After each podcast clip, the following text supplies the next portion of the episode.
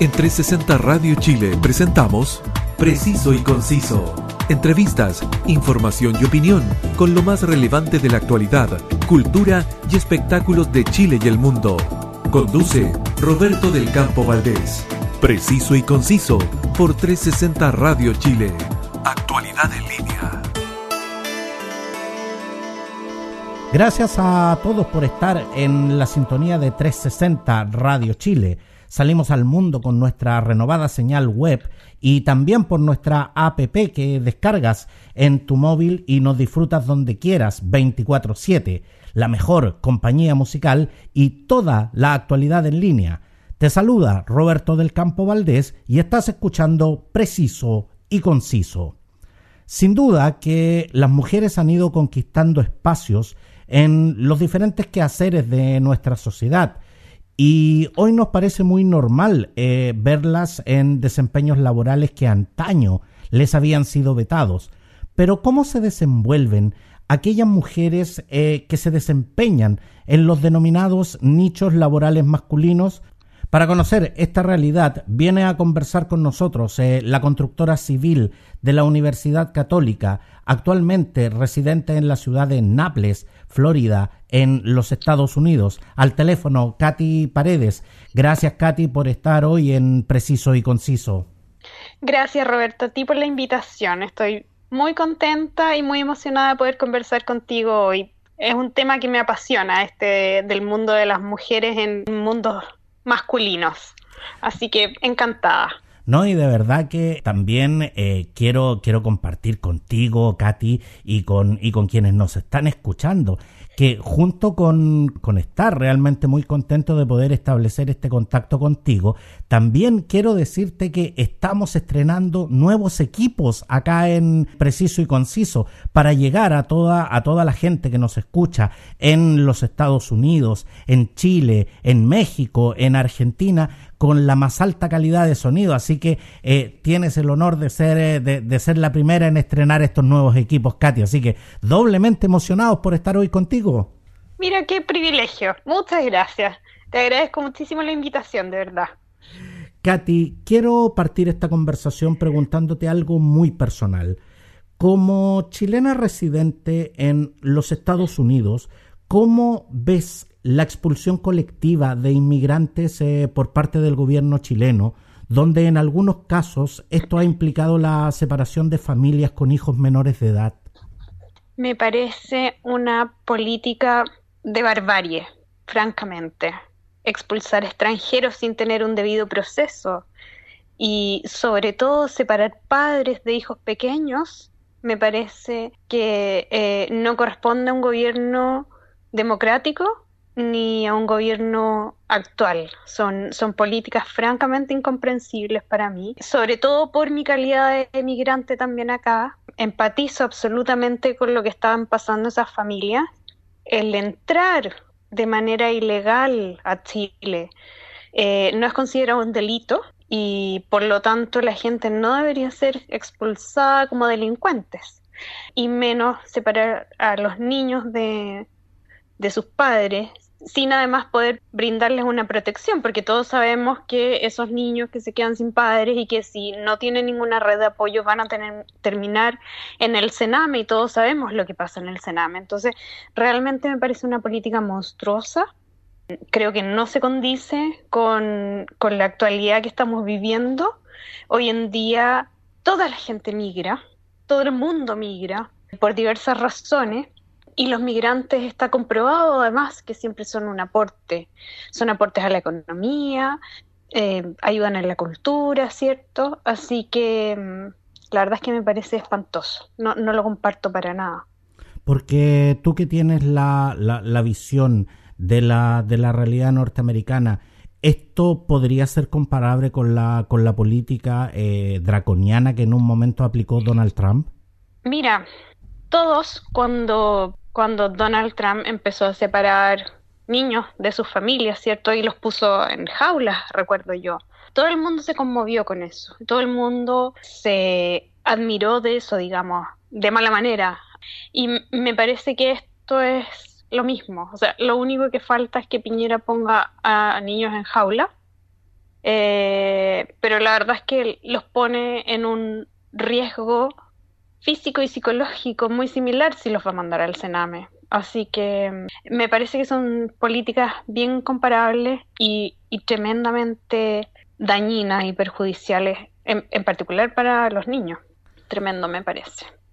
Katy, resides en los Estados Unidos junto a tus tres hijos eh, hace ya tres años y donde te desempeñas como Building Inspector.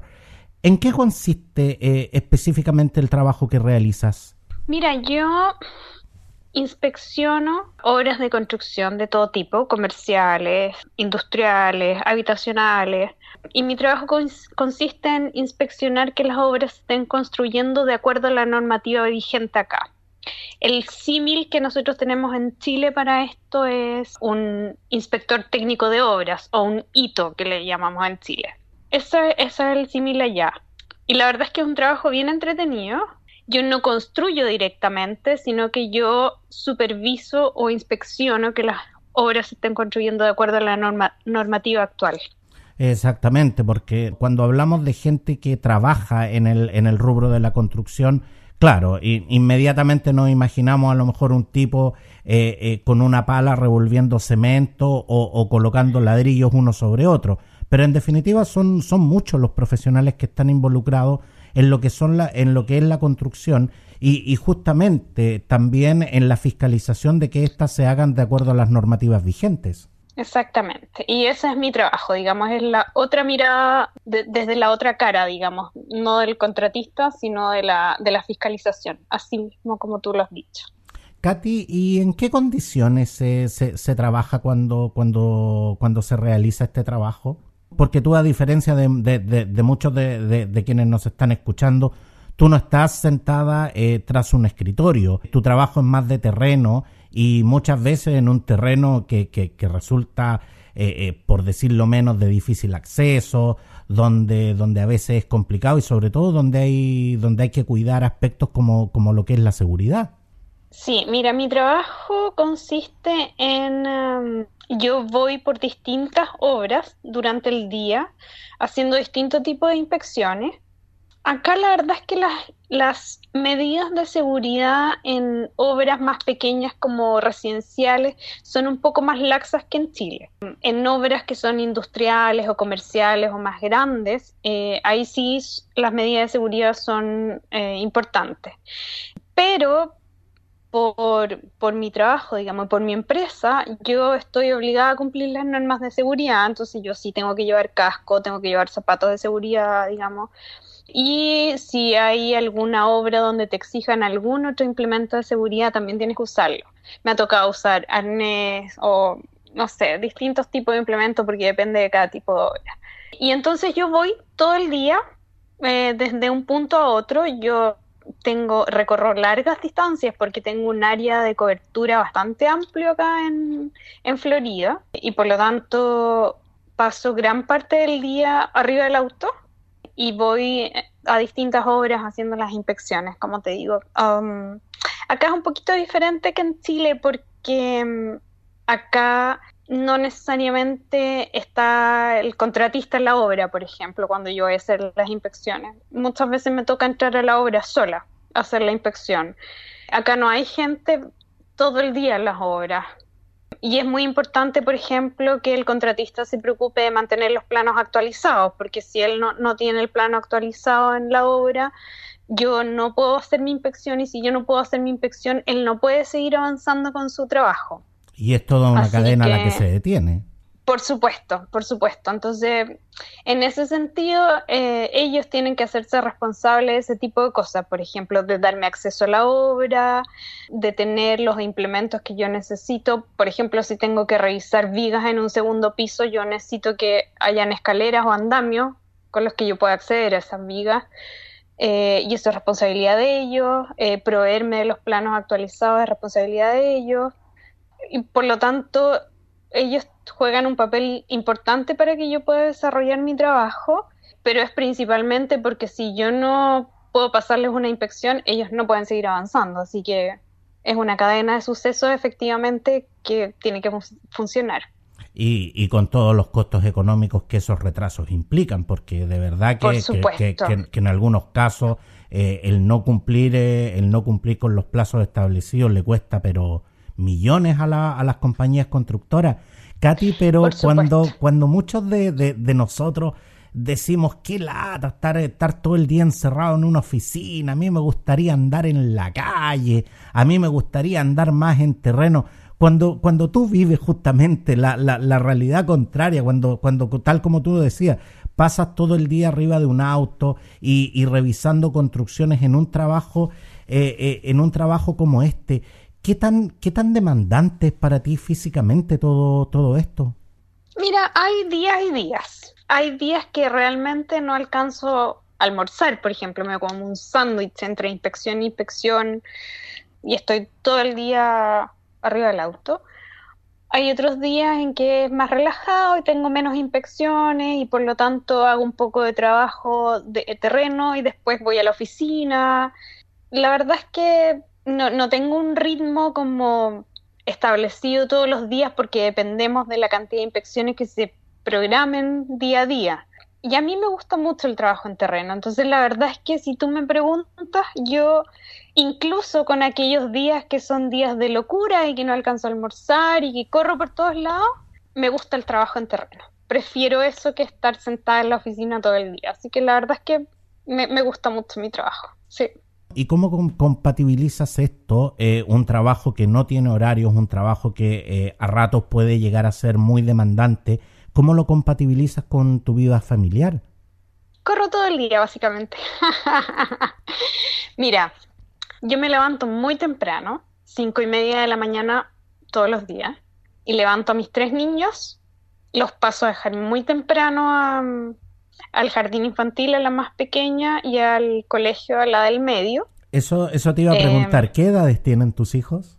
Ah, el mayor tiene 13, la del medio tiene 10 y la más pequeña tiene 3 años y medio. Mm, y acá mm, existe una cosa que se llama Sport Club, que es como un after school, pero que además tú lo puedes usar en la mañana. Entonces los, los colegios abren muy temprano en la mañana y en la tarde están abiertos también hasta tarde. Tú tienes que pagar esas horas extras que los niños están en el colegio, pero es es la alternativa que tenemos los papás que entramos a trabajar muy temprano o que salimos muy tarde. Así que mm, yo paso a dejar a mi hija del medio al colegio, la dejo muy temprano ahí en este, en este club, en este sport club, y después, un poco más tarde, paso a dejar a mi otro hijo al colegio, porque además ellos están en colegios distintos todos como están aquí en escuelas públicas, y las escuelas públicas están separadas en elementary, middle y high school, así que me toca hacer tres recorridos distintos. Yo entro a trabajar a las siete y media de la mañana, llego a la oficina, recojo mi programa de inspecciones diarias y armo mi ruta y salgo con mi hijo mayor desde la oficina a dejarlo al colegio y de ahí salgo a hacer mi ruta todo el día. Y lo normal es que yo alcance, trabajo desde las siete y media a las cuatro y media, y lo normal es que yo alcance a hacer mi ruta a las cuatro y media. Hay días que tengo que trabajar un poco más, que sé yo, cinco y media, seis, pero no es lo normal. Lo normal es que sí alcance a hacer mi, mi ruta hasta la hora que trabajo. Y de ahí hago el recorrido inverso que hago en la mañana recogiendo niños del colegio. Y mm, llegamos a la casa, les doy cena, conversamos un rato, hacemos un poquito de vida familia y de ahí acostarse. Así que mm, es, es correr todo el día, básicamente. Así que el fin de semana hacemos más vida familiar y el fin de semana es fin de semana, es tiempo de, de descanso, de relax, de salir juntos o no sé, comer cosas ricas. Pero sabes que uno se va acostumbrando finalmente y, vas armando las rutinas que te funcionan de acuerdo a, a, lo, que, a lo que tienes que hacer. Exactamente, y, y, sin duda que, que, tanto tú como, como tus hijos ya, ya, ya lo tienen definitivamente muy incorporado y ya, ya en definitiva se vuelve, se vuelve parte de la vida. Pero Katy, eh, muchos creen que para una mujer joven Trabajar en un ambiente mayoritariamente de hombres puede ser una verdadera tortura psicológica. ¿Es correcta esa visión ¿O es una realidad que hoy culturalmente podemos decir que ya ha cambiado? Cuando recién salí de la universidad, tuve la suerte de trabajar en lugares con gente muy encantadora. Siempre fui bien acogida, salvo un par de excepciones, algún problema que tuve alguna vez, pero la verdad es que siempre me sentí muy bien acogida. Si uno se va dando cuenta que hay gente, por supuesto, hay, hay gente o grupos de personas muy machistas y que... Entonces me pasó alguna vez, ponte tú, que yo era súper trabajadora y yo veía como compañeros míos que no eran tan trabajadores, ascendían y ascendían y yo no ascendía. O veía también a veces la resistencia de los maestros en terreno a, hacerme caso. Pero, pero la experiencia te va forjando un carácter y una forma de ir eh, lidiando con esos problemas que finalmente ya, ya sientes que sientes que ya no pasa. Además que hoy en día, yo salí de la universidad hace 20 años, el rubro de la construcción, por lo menos en Chile, ya no es tan machista. Acá todavía hay algunos espacios de machismo porque acá trabaja mucha gente latina en construcción. Y entonces para ellos todavía hay es sorpresa encontrarse con mujeres en construcción. y, em, cuando, y cuando hablamos de, gente latina, estamos hablando, claro, de, que conviven en un mismo espacio eh, personas de diferentes nacionalidades y personas con diferentes modelos culturales también. Exacto. Entonces, tú, tú te encuentras con mucha gente muy diversa. Y la verdad es que yo he ido logrando navegar me ha pasado muy poco, ¿ah? yo debo reconocer que he sido súper afortunada en general y me ha pasado muy poco, como encontrarme con alguien que se resiste a, hacer lo que yo le estoy pidiendo o, con alguien que trata como de hacerme alguna pillería. Me ha tocado poco, pero me ha tocado y, y tú con la experiencia vas aprendiendo a lidiar con esas cosas. Así que la verdad es que si tú me preguntas, yo Ah, salvo, como te digo, un par de excepciones, creo que nunca me he sentido discriminada.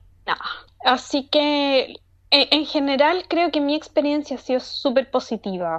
Tú señalas de que, de que nunca te, te sentiste discriminada. ¿Alguna vez te sentiste acosada o derechamente abusada? Sí, acosada sí. Tuve un jefe alguna vez que me acosó. Eh, y fue una situación bien complicada, la verdad.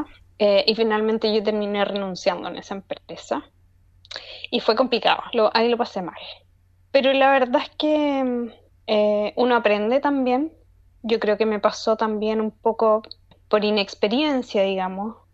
Y entonces uno aprende mejor a poner los límites antes de que pueda pasar algo, ¿te fijas? ¿En qué, en qué sentido, Katy, sientes que te jugó en contra tu falta de experiencia?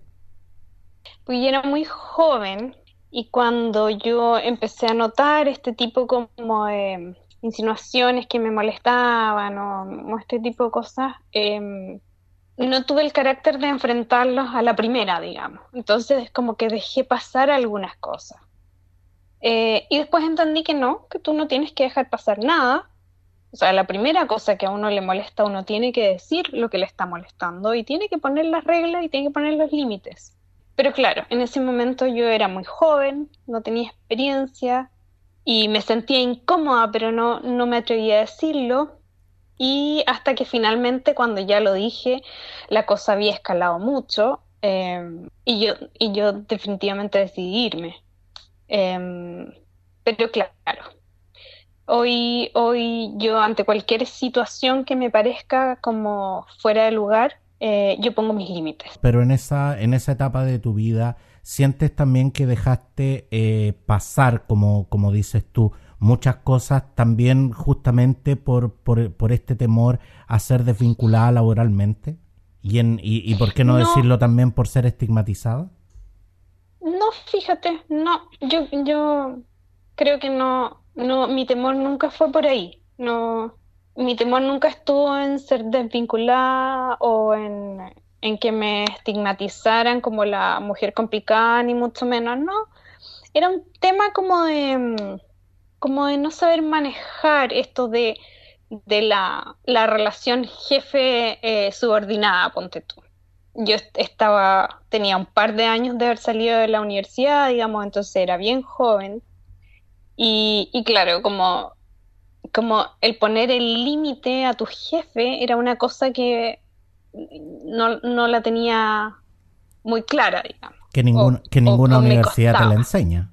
No, es algo que tú aprendes con la experiencia, claro. Y, y, claro, yo después de esa experiencia aprendí que los límites se ponen de inmediato. O sea, tú tienes que partir con límites claros, porque si no, esta cosa que se desdibuja puede, puede abrir puertas que son incómodas. Y la verdad es que nunca más tuve ningún problema de ese tipo. O sea, eh, hay, hay mucha gente que siente que yo soy un poco ruda para decir las cosas, pero en realidad es porque digo las cosas de frente. Eh, y si algo me molesta, voy a poner los límites de inmediato.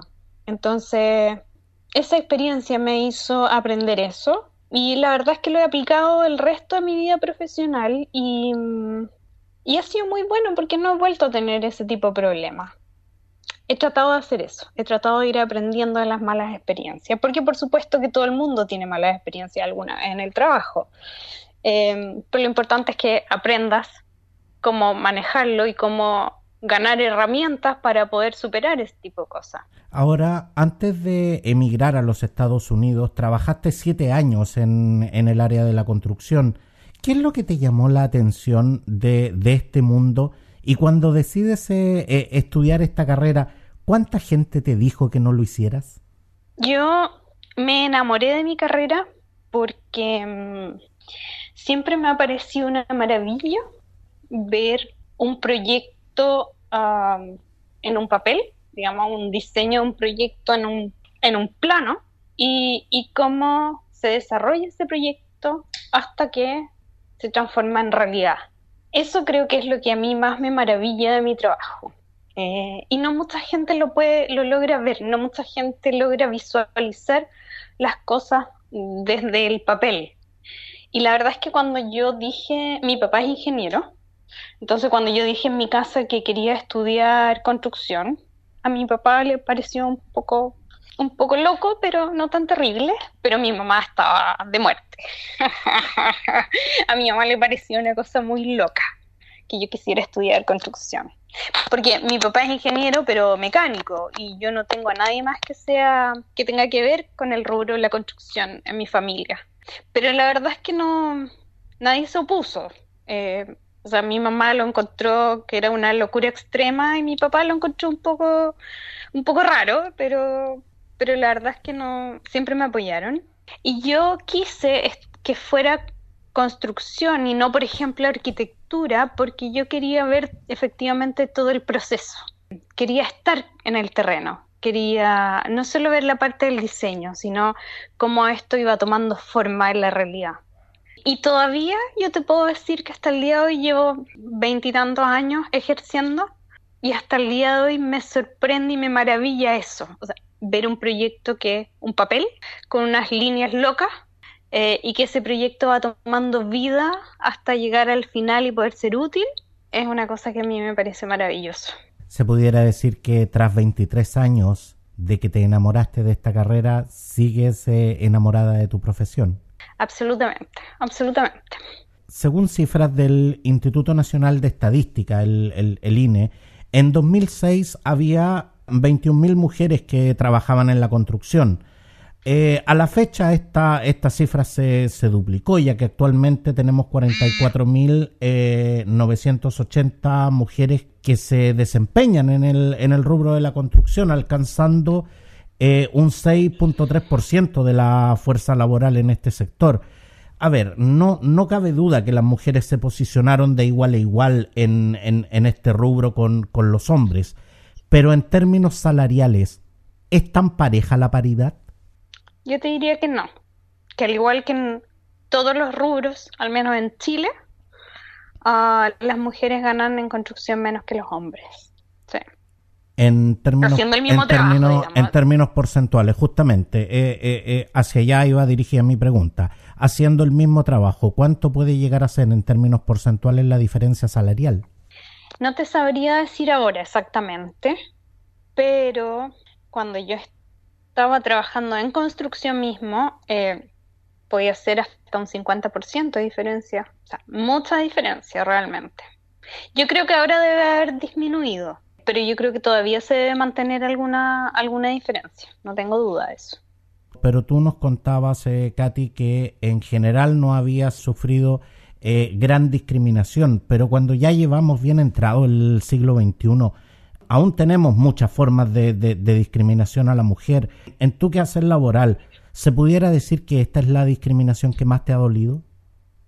Sí, ahora que lo mencionas, es que no, no pensé en el tema económico cuando pensé en discriminación, pero ahora que lo mencionas, sí, sí. Eh, fue, y de hecho, una de las razones por las que yo dejé de trabajar en construcción y después entré a trabajar en la Universidad Católica fue, eh, fue ese tema, el tema salarial, que era, era demasiado diferente entre hombres y mujeres. Eh, y lo otro que influyó es que me convertí en mamá y entonces tú, sabes que la construcción es un, es un mundo donde tú sabes a la hora que llegas, pero nunca sabes a la hora que te vas. Eh, tienes que estar disponible muchas veces 24/7. Eh, entonces cuando me convertí en mamá yo busqué algo con, con, un horario un poco más compatible. Y, pero claro, sí, el tema, de, el tema de la diferencia salarial también empezó en mi decisión de, de cambiar de la construcción misma a algo más eh, inmobiliario, se podría decir. Katy, pero, pero cuando estamos, estamos hablando justamente de lo que es la brecha salarial y, estamos hablando de que existen eh, eh, diferencias abismantes, digamos, digamos las cosas como son. Eh, cuando tenemos diferencias tan abismantes, esto realmente podemos verlo como un tema de diferencia económica o definitivamente estamos hablando de una desigualdad grosera de derechos? Sí, absolutamente, absolutamente, tienes toda la razón. Es una, es una forma tremenda de discriminar. No sé, no sé cómo te digo cómo estar ahora. O sea, yo supongo que ha ido mejorando con, con el curso de los años. Pero sí, eh, era cuando yo estaba en construcción misma, era una diferencia bien brutal a veces, sí. Estamos eh, conversando con Katy Paredes, constructora civil de la Universidad Católica desde Naples, Florida, en los Estados Unidos, y junto con agradecer este tiempo que nos eh, has concedido, no quiero, no quiero dejarte ir, Katy, sin preguntarte lo siguiente. Cuando estamos en la antesala de lo, de lo que será el primer proceso constituyente, con una paridad de género garantizada, ¿tienes esperanzas de que esto sea también la antesala para cambios culturales con enfoque de género más profundos? Absolutamente, absolutamente. pero ¿sabes qué? O sea, tengo muchísima esperanza en, la convención constituyente. Em, pero yo creo que los temas de género en Chile han estado mejorando desde hace muchos años. Fuimos el primer país latinoamericano en tener una mujer presidenta, por ejemplo, y salió elegida dos veces. Eh, ministra de Defensa también, mujer, ¿cierto? Yo lo veo en las nuevas generaciones, eh, hombres mucho más comprometidos con la paternidad, por ejemplo. Yo creo, yo creo que falta mucho, sin duda. Eso no lo pongo en duda. Eh, y todavía hay muchas mujeres que sufren violencia de género, hay muchas mujeres que sufren discriminación en sus trabajos y eso no lo podemos negar. Pero también creo que se ha avanzado mucho desde los últimos, qué sé yo, 20 años. Así que creo que yo creo que estamos bien encaminados, vamos lento, seguramente nos gustaría ver cambios mucho más rápidos, mucho más importantes. Y creo que ese esa rapidez, ese empujón se lo va a dar esta esta convención constituyente, que además a mí me tiene muy feliz el tema de género y también me tiene muy feliz que haya sido Ah, mayoritariamente independientes. Em, creo que es una excelente señal como empezar a dejar las viejas políticas detrás eh, y empezar a avanzar con gente independiente que está mucho más comprometida, que está mucho más interiorizada de lo que realmente pasa en el país que, que los políticos tradicionales, ¿cierto? Así que sí, la verdad es que es un proceso que a mí me tiene muy esperanzada y creo que lo que sea que salga de aquí va a ser mucho mejor para Chile, sin duda. En tus redes sociales te declaras eh, feminista. ¿Hasta dónde sientes que eh, estos avances sociales, estos logros sociales que han tenido las mujeres, justamente han sido en base a la lucha que han desarrollado eh, las tan cuestionadas muchas veces y tan vilipendiadas feministas? Sin ellas no haríamos nada. Sin ellas no hubiéramos conseguido nada. Yo francamente creo que les debemos mucho. Y, es verdad, tienes razón que son a veces eh, maltratadas, eh, mal miradas, pero sin duda sin ellas no hubiéramos conseguido nada la misma lucha que dan feministas hoy en día la dieron feministas hace 60 o 70 años atrás para conseguir el voto femenino, por ejemplo. Y, me imagino yo que a ellas las miraban de la misma manera, con la misma desconfianza que miran hoy a, las feministas de hoy, que exigen derechos para las mujeres. Así que yo, yo creo que sin ellas, sin las, sin las mujeres que luchan por los derechos de las demás, no conseguiríamos nada siento una profunda admiración por aquellas que luchan, que luchan por todas nosotras. Exactamente, y, mujeres que tal como tú dices, en su tiempo fueron miradas con, con mucha desconfianza, pero sobre todo, y hasta el día de hoy muchas veces con mucho desprecio. Obviamente es, es, es un tema que tiene que cambiar. Tenemos que avanzar hacia una sociedad con igualdad de derechos y abandonar este, este tipo de, discriminaciones que en definitiva lo único que, que, hacen eh, eh, es, un tremendo daño a la, a la dignidad de las personas y nos hace un tremendo mal como sociedad. Muchas gracias, eh, Katy Paredes, eh, por estar hoy en Preciso y Conciso. Hoy yo te agradezco a ti, Roberto, la invitación. Realmente fue un placer esta conversación y espero que tal vez otro día podamos hablar de otro tema, quizás. Eh, encantado, yo encantada. Encantado. Así que, mm, nada, y espero que le vaya muy bien a tu programa y espero que los equipos funcionen increíble. los equipos nuevos. Exactamente. Y, y, por supuesto, por supuesto, Katy, estás invitada a volver eh, cuando gustes para conversar sobre este y, y, otros interesantes temas. Así que, nuevamente, muchas gracias por, eh, por estar hoy con nosotros, Katy. Te lo agradezco a ti. Que estés muy bien, Roberto. Muchas gracias. No se olviden que todas nuestras ediciones están disponibles en Spotify y en las más importantes plataformas podcast. Síguenos en redes sociales y no dejes de estar en nuestra sintonía. Un gran abrazo a todos y hasta pronto. En 360 Radio Chile, esto fue Preciso y Conciso. Entrevistas, información y opinión con lo más relevante de la actualidad, cultura y espectáculos de Chile y el mundo, junto a Roberto del Campo Valdés. Preciso y Conciso por 360 Radio Chile. Actualidad en línea.